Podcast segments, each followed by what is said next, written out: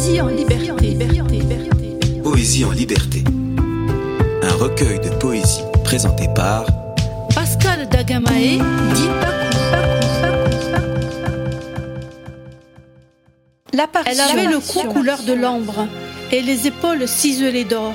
Et sur sa robe faite de chanvre, des fils de lin comme des porcs. Elle avait des bras immenses, des jambes longues comme un ressort, et des yeux fixes et tendres qui brillaient comme un trésor. Venait-elle d'une autre planète? Lui avait-on jeté un sort? Elle dodelinait de la tête et ouvrait sa bouche sans effort. Son message était mystérieux, à la fois subtile et sauvage. Elle apparaissait dans les cieux, sur les collines, sur les rivages. Elle n'était pas des plus jolies, mais très forte était sa présence.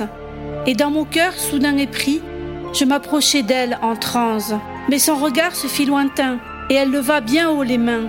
Et dans un mouvement de recul, elle disparut dans une bulle. Radio Tridim. Radio Tridim. Tridim Radio.